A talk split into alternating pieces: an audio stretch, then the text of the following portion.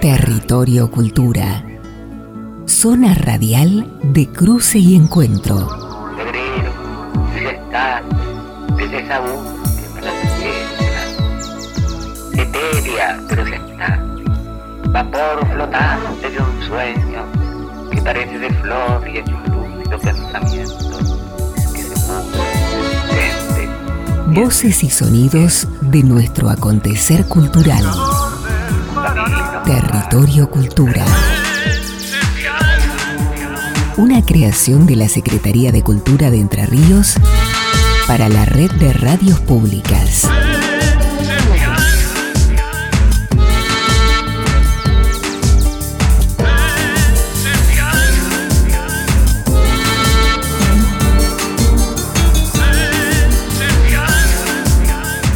Damos así comienzo a la edición número 10 de Territorio Cultura. ¿Qué tal, Fernanda Dambrine? Hola, muy bien, un gusto. Muy contenta de poder recorrer este territorio contigo con todo este maravilloso equipo. Clara Cosoy en la producción, en la edición y operación técnica, Sebastián Céspedes. Y bueno, tu conducción, Gabriel Cosoy. Así comienza Territorio Cultura. Así es, y hoy tenemos un programa en donde vamos a entrevistar a una cantante y música muy reconocida y joven. Bien. Un artista plástico de la ciudad de San Salvador y hacia el final vamos a charlar con un doctor en letras que escribió un libro muy interesante sobre la biblioteca de la ciudad de Gualeguay en la época de Mastronardi, Juan L. y Emma Barrandegui. ¿Qué época? Una época de oro y, hasta, muy convulsionada políticamente, eh, es lo que nos cuenta en su libro este, Agustín Alzán.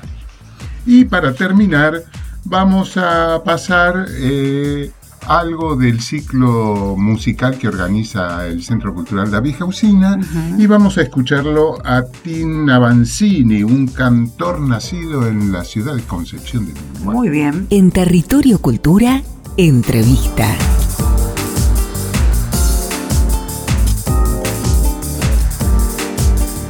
Bien, estamos en comunicación con Melisa Budini, música, cantante nacida en la ciudad de Paraná, con un desarrollo también en la academia, ya que ha estudiado composición musical en la Universidad de Córdoba y dirección coral en la Universidad del Litoral, y también la licenciatura en música popular con orientación en canto en la Universidad de Cuyo. Vamos a hablar con Melisa Budini. Aquí Fernanda Dambrine y Gabriel Cosoy te saludan. ¿Cómo estás, Melisa? Buen día, muy bien. Buenísimo. Bueno, estamos viendo eh, por estas cositas que comenté. ¿Estás acá en Paraná o estás en otro otro lugar del planeta? Estoy en Mendoza en este momento. Uy, qué belleza. Ah, qué hermosa. ¿Frío? Sí, hace frío, sí. Bien, muy bien. Bueno, Melissa, estaba comentando justamente esto al aire y, quería consultarte esta relación que has encontrado entre lo que podría ser la música popular y eh, la academia, ¿no es cierto? Porque todas estas carreras son bastante recientes dedicadas a la música popular, ¿no es cierto? Sí, es cierto, tal cual. Bueno, de hecho, por eso yo me cambié tantas veces de carrera hasta recibirme, ¿no? Porque cuando empecé, bueno, en Paraná en aquel momento no había música popular cuando yo quería estudiar y mm, tampoco yo tenía tan claro el camino todavía. Yo sabía que quería estudiar música, pero viste que, bueno, me gustaba mucha música diversa, entonces como que no, no tenía claridad y me fui a Córdoba un poco porque mi hermano vivía ahí y estaba esta carrera que tenía un muy buena, muy buen prestigio, la de la Universidad de Córdoba, además un nivel excelente, viste, y empecé composición. Pero era composición clásica. y claro, yo me encontraba escribiendo fugas o preludios, ¿no? O no sé, eh, géneros que, claro, el segundo año de, de, cursado, aunque me iba muy bien y me gustaba, me daba cuenta que no era la música que más me conmovía. De hecho, a mí me gustaba cantar desde chiquita y ahí no, bueno, no, no estaba estudiando canto lírico ni siquiera, ¿no? Era como muy alejado. Igual me sirvió mucho porque aprendí mucha teoría aprendí, tuve una buena, muy buena base de teoría musical, eh, que, después me permitió eh, acá en Mendoza eh, hacer una carrera mucho más completa, digamos, porque en la música popular, que es lo que encontré acá en Mendoza, esta carrera de la Universidad Nacional de Cuyo, que es la licenciatura en música popular, en ese momento tenía seis años la carrera cuando yo empecé, así que todavía estaba como creciendo, formándose, tomando fuerza, digamos, y, eh, lo que me sirvió mucho de, haber estudiado en Córdoba fue tener una buena base de teoría, que acá no es lo que más eh, se trabaja. Acá se trabajaba más la interpretación, la sonoridad, ¿no? En el canto. Así que la verdad que agradezco haber hecho el camino de esa manera, porque me costó mucho menos, digamos, después poder escribir, hacer arreglos, estudiar armonía. Qué bueno, qué bueno. Con toda esa base, sí. Qué bueno, qué bueno. Y tu dedicación a la música popular, que ese gusto que vos tenés por, por digamos, también em, tengo entendido que te interesa la percusión, la música afro, has incursionado en, en, lo que conocemos como música popular uruguaya. Contanos, ¿de dónde te viene un poco todo eso? Bueno, eso viene, yo creo, de, de mi familia paterna. Ajá porque y un poco de mi abuelo materno. Ahora te cuento, yo como que mis dos familias eh, tienen eh, mucha mucho amor por la música, ¿no? Las dos ramas. Ah, entonces es gente, gente, vaga, bohemia. muy bohemia, sí, muy bohemia. Pero vos sabés que ninguno se dedicó a la música, lo cual es es muy loco porque también eso era extraño, ¿no? Que yo diga, che, yo quiero vivir de la música. La música era un hobby en mi familia. Era como tiempo libre, ¿viste? Eh, aunque eh, muchos tocaban y les encantaba, bueno, pasaba esto, esto loco también, que mi familia materna era más erudita, más de la música estudiada, de la música clásica, de leer partituras. Más finoli. Sí, sí. más como de origen francés, ¿viste? Como el apellido Sarrot. Ah. y si hacemos una línea del tiempo, eh, ¿cuántos, años, ¿cuántos años tenías en esa época? ¿Eras niña, eras adolescente? Claro, cuando yo era niña, pequeña? Cuando yo era muy niña, muy, desde muy chiquita, desde que tengo memoria, mi mamá tocaba el piano, pero leía partituras. Mi mamá es profesora de piano recibida en el Conservatorio de Paraná. Y ella incluso daba eh, conciertos antes que yo nazca en el Teatro 3 de Febrero, o sea, ella tenía un camino, ¿viste? En la música clásica. Y mi familia paterna, en cambio, eran guitarreros. Guitarreros de la rueda, de la rueda familiar de folclore, ¿entendés? Y claro, en cada, en cada juntada, que además nos juntamos mucho, eh, estaba la canción, la samba, la chacarera, el chamamé, el vals, ¿no? Mi papá tocaba la guitarra, el bombo, mis tíos cantan, los hermanos Budini tenían un proyecto en ese momento en el boom del folclore, ¿viste? Eh, tipo de festival. Bueno, ellos cantaban en los festivales, entonces era como que... Tenían nombre de grupo, che, los hermanos Budini. Los, los hermanos Budini se llamaban el grupo. Mira. Sí, y después tenía un tío Budini, que ahora vive en Rosario y que era un reconocido cantor de tango en Paraná. Mira. Carlitos Budini que era muy famoso. Yo me enteré de grande porque después él se fue a Rosario, pero parece que, que tenía tenía muchos fans porque muchas abuelas de amigos me decían, tu tío Carlos Budini, el cantor de tango, parece que él armaban bailes y él cantaba, ¿viste? Y claro, cantaba. Eh, con ese nombre, Carlos, ¿viste? Más tanguero imposible. Sí, re tanguero. Y vos sabés que mi abuelo materno, ahora me voy al otro lado, tocaba en una orquesta de tango con sus hermanos en Concepción del Uruguay. Ajá. Entonces vos imaginate que a mí me venía todo eso, ¿no? Por un lado aprender a leer partituras, escribir, por el otro disfrutar la música espontánea, la música hasta si se quiere más, eh, ¿cómo sería? Más rústica, más con, con eh, no tanto de la academia, sino más ese encuentro comunitario que permite la música, ¿no? Claro, eso otro como más de, tocar lo que te sale, ¿no? Eso era más la parte paterna, más intuitivo.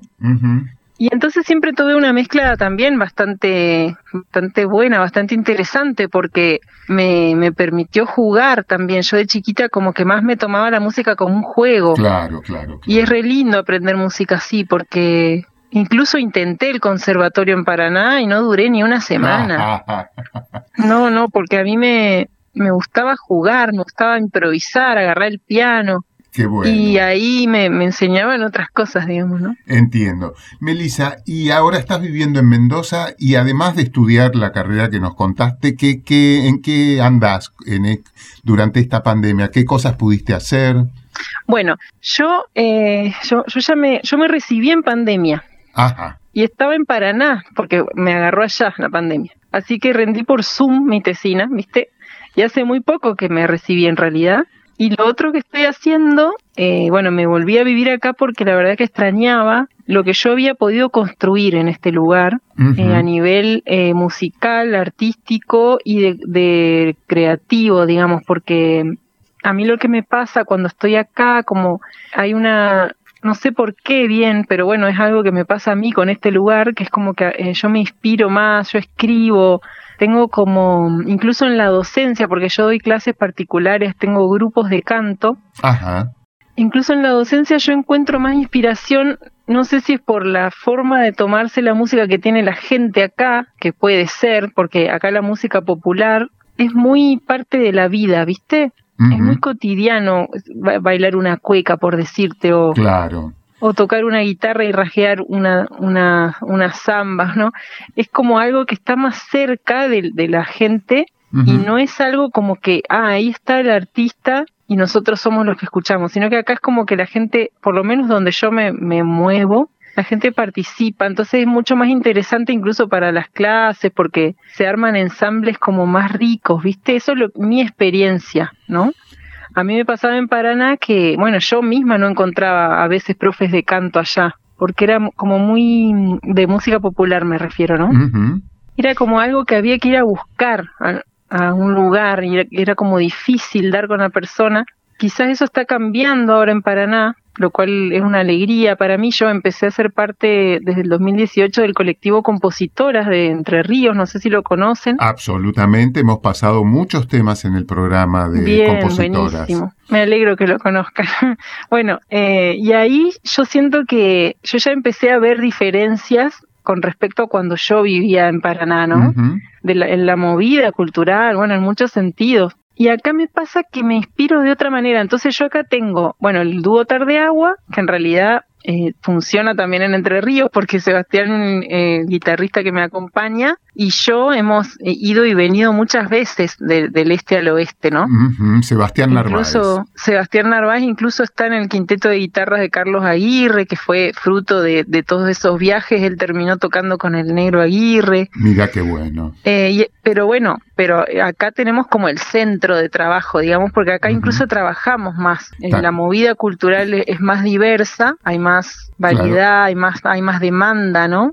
Hay muchos más lugares para tocar en vivo. Bueno, entonces eso, vos me preguntabas qué hacía yo acá. Bueno, doy clases en, a grupos, toco, canto, tengo también un cuarteto de femenino, de percusiones y voces. Hacemos como músicas propias y músicas del mundo. Y también soy consteladora familiar, que eso es algo nuevo. Ah, mira. Es como otro capítulo en mi vida.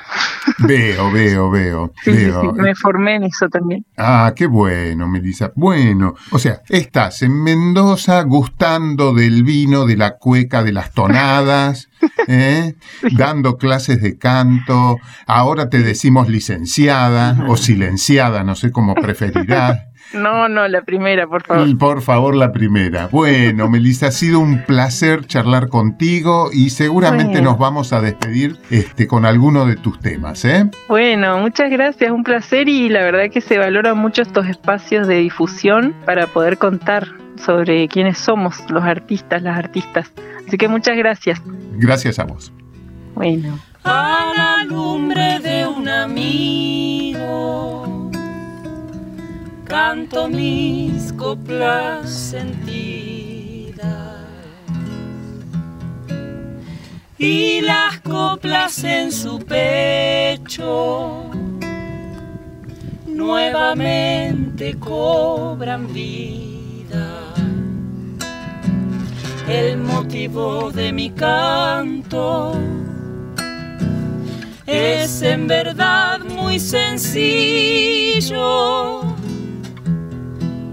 Solo quiero devolverle el cariño recibido.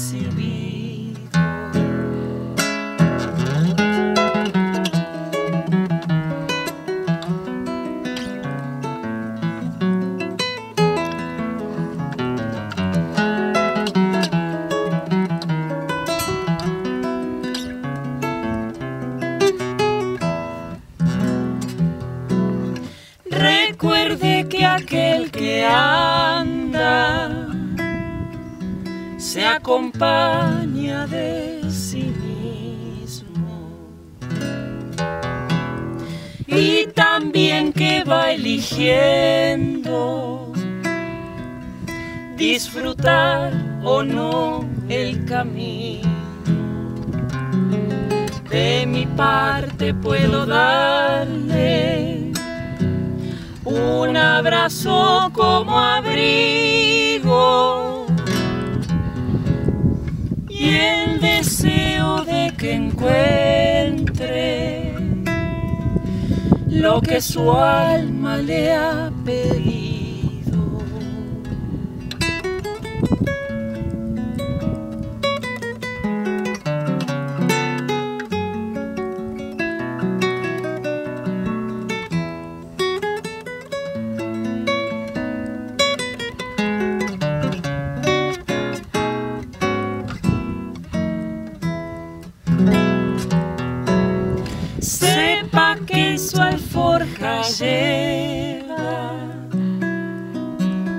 cosecha de su siembra. Y que en la amistad lo espera. Todo un cielo de riqueza. Aquí estaremos cantando. Cuando el volver le haga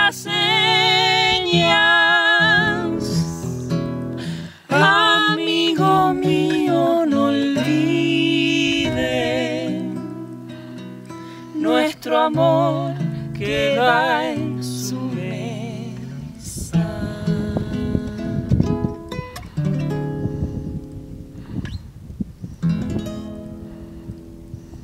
La música en Territorio Cultura pasó con Melissa Budini y Sebastián Narváez, tonada para un amigo viajero.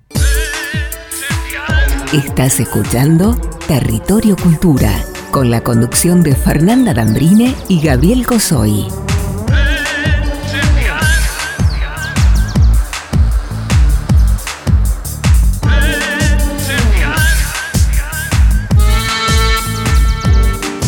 En la continuidad de Territorio Cultura vamos a hablar ahora con un artista plástico de la ciudad de San Salvador, la capital del arroz. Sí, qué rico arroz que tenemos en Entre Ríos. Qué rico arroz. El mejor. El más mejor. Vamos a hablar con Francisco Menescardi, artista plástico. ¿Cómo estás, Francisco? Fernanda Dambrina y Gabriel Cosoy te saludan. Buenos días, buenos días a todos por ahí y a toda la a toda su audiencia. Muy bien, por suerte. Bien, Francisco, contanos un poco. Eh, ¿Estás radicado, sos oriundo de San Salvador? Sí, sí, soy oriundo de San Salvador y estoy radicado ya hace unos años que me fui por, por tema de estudio y hace unos años ya que estoy, estoy radicado nuevamente aquí. Ajá, ¿y en dónde estudiaste? En Gualeguaychú, en la Facultad de Bromatología, eh, licenciado en nutrición. Estudié ahí esa carrera. Ah, qué bueno, qué bueno, muy interesante. Últimamente este, tiene una, un, anclaje en la sociedad, en la necesidad de saber cómo alimentarnos y todo eso. Y, y específicamente en tu actividad como artista plástico, contanos, ¿qué sos? ¿De estudio, de caballete, de pared, de piso? Eh, soy soy de, trabajar mucho en mi estudio, sí, y mm, sobre el piso. Eh, me dedico más que nada a lo que es pintura abstracta. Ajá. Em, entonces, la forma más cómoda por ahí de, realizar las obras es en, el piso y, trabajo trabajo mucho en el, en el suelo. Em, lo que no quita también que, que no haga eh, figura humana, paisajismo y todo eso, eh, también también se, se, hace un poco se hace un poco de todo. ¿Y, con qué materiales trabajas? Eh, más que nada con, con acrílicos, pero también también utilizo óleo, eh, mucha técnica mixta, digamos, es lo, lo lo esencial, digamos, de, de, meterle textura, meterle, meterle lo, lo, que por ahí va surgiendo en este momento estoy trabajando con una arena del río del río Uruguay que, encontré que es una, una arena negra que queda la, cuando baja, que es brillosa, que da uno, una textura y un, y un color bien, bien particular que, estoy, estoy usando eso para, para meter un poco de, algo natural en, en, las obras. ¿Y cómo se maneja lo, la inspiración? ¿Está relacionado con lo emocional? ¿Es un tiempo para la inspiración o nace naturalmente? Y muchas veces sí, pero por ahí esa inspiración, o sea, para, para inventar, digamos, algo nuevo, eh, si bien se usa, por ahí no, no es lo más lo más fuerte, digamos, para, para desarrollar la, la actividad. Eh, lo tomo más como si fuera un, trabajo, por así decirlo, digamos. Eh, me, me, manejo con técnicas y dentro de determinadas técnicas eh, arranco series y, y, ahí pinto, porque por lo general el, el, motivo, digamos, para pintar es para, para mostrar a la gente, digamos, para hacer exposiciones.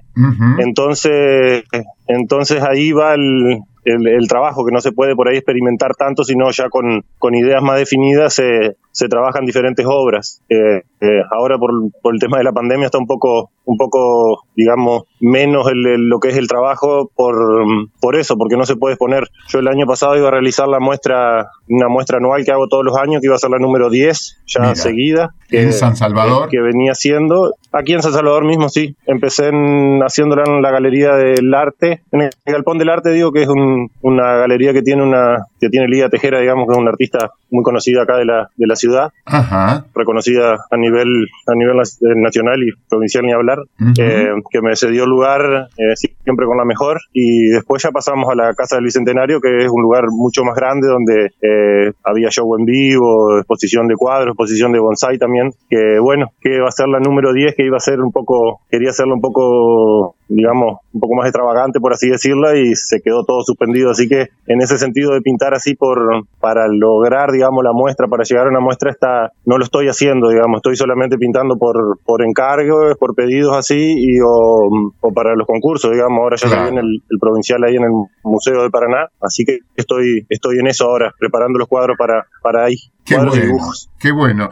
Francisco, y contame, este, mm. eh, de los encargos, cuando te encargan, ¿qué te encarga? ¿Gente de San Salvador, gente de otros lugares? ¿Alguna temática en particular te piden? Eh, sí, por lo general sí, de acá de San Salvador. Eh, también ahí de a Paraná he vendido algunos cuadros en, la provincia. También he, podido, por suerte, vender algunos cuadros. Y sí, siempre se muestra más o menos más o menos lo que se hace y después se, se adapta a lo que quiere el, a lo que quiere la persona ya sea por por tamaño por, por, por el lugar a donde va a ir eh, como decía por ahí si a veces quieren algo más cálido más frío más expresivo menos expresivo más simple eh, a mí me gustan esos desafíos y lo y trato de, de llegar a un acuerdo con, con mis técnicas con mis capacidades a lo que la persona quiere digamos qué bueno Francisco y esto me quedé ahí este, con lo que me comentabas de esta arena negra brillosa del río Uruguay. ¿Y eso qué lo aplicás? Eh, ¿cómo, qué,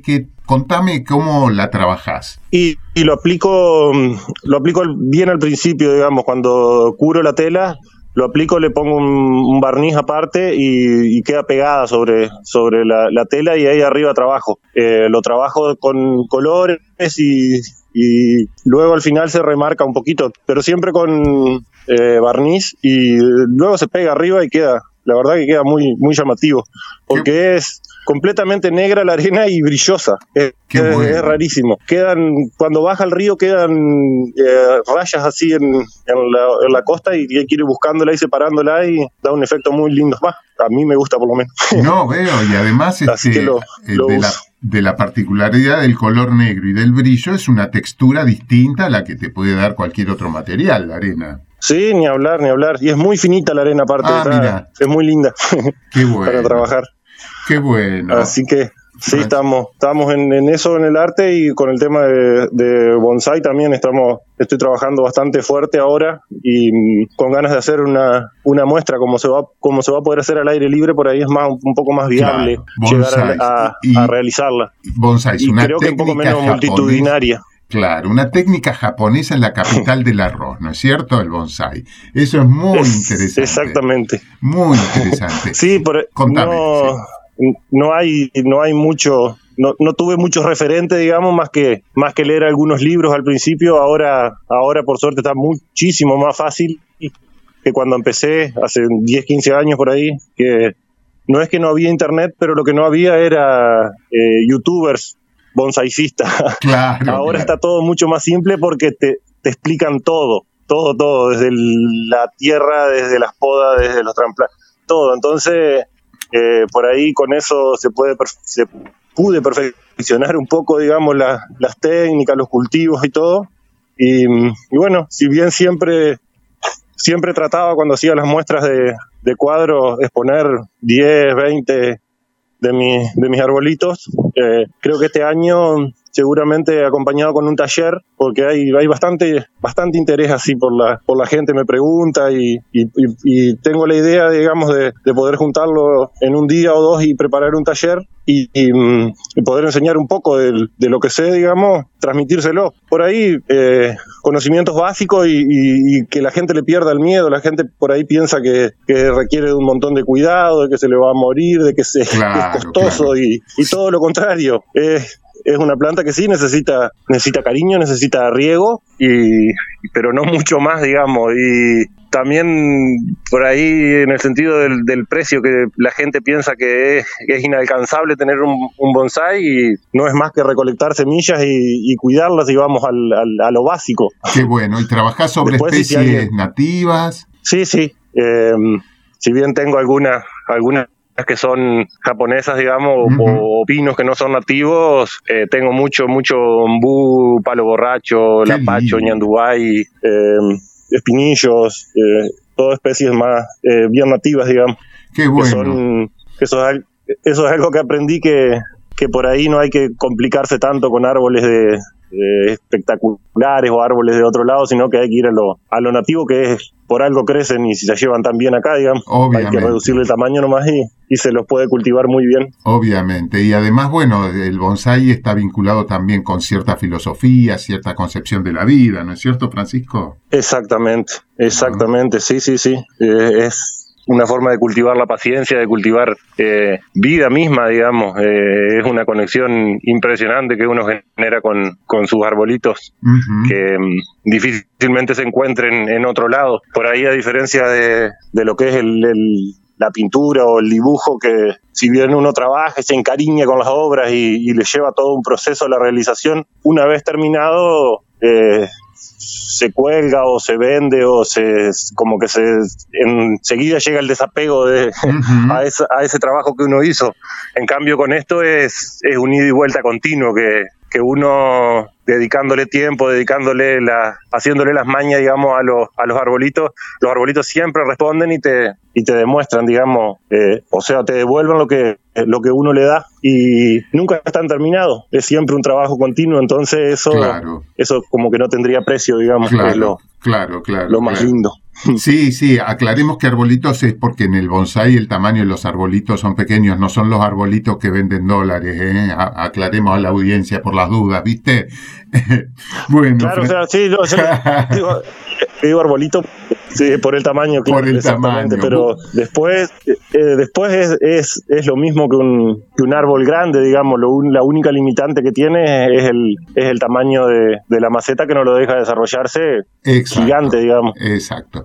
Hasta tengo, tengo hermanos así, arbolitos hermanos de, de 10, 12 años, que hay algunos que tienen más de 2 metros y, otros tienen 20 centímetros solamente por el, por el tamaño del, de la maceta de cultivo. Claro, claro, claro, claro, y por la técnica, obviamente. Francisco, eh, la gente que quiera conocer tu trabajo, ¿tenés una página web? Sí, sí, sí, eh, Francisco Menescardi en, en Instagram me pueden encontrar. En Instagram. Y voice, en Instagram, sí. Y bueno, en Instagram y en Facebook.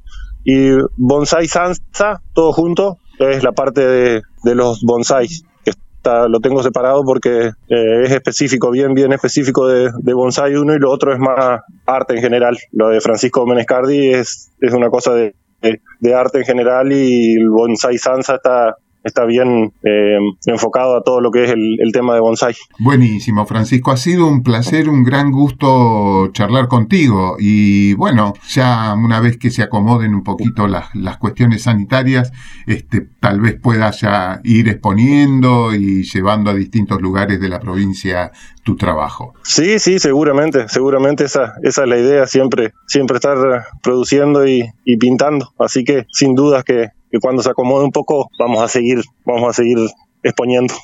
Bueno, un abrazo, ¿eh? Así que bueno, muchísimas gracias a ustedes por el, por el contacto y por la, por la posibilidad de, de la difusión. Han sido muy, muy amables. Buenísimo, Francisco. Bueno, que anden bien. Un saludo grande. Ya volvemos con más Territorio Cultura.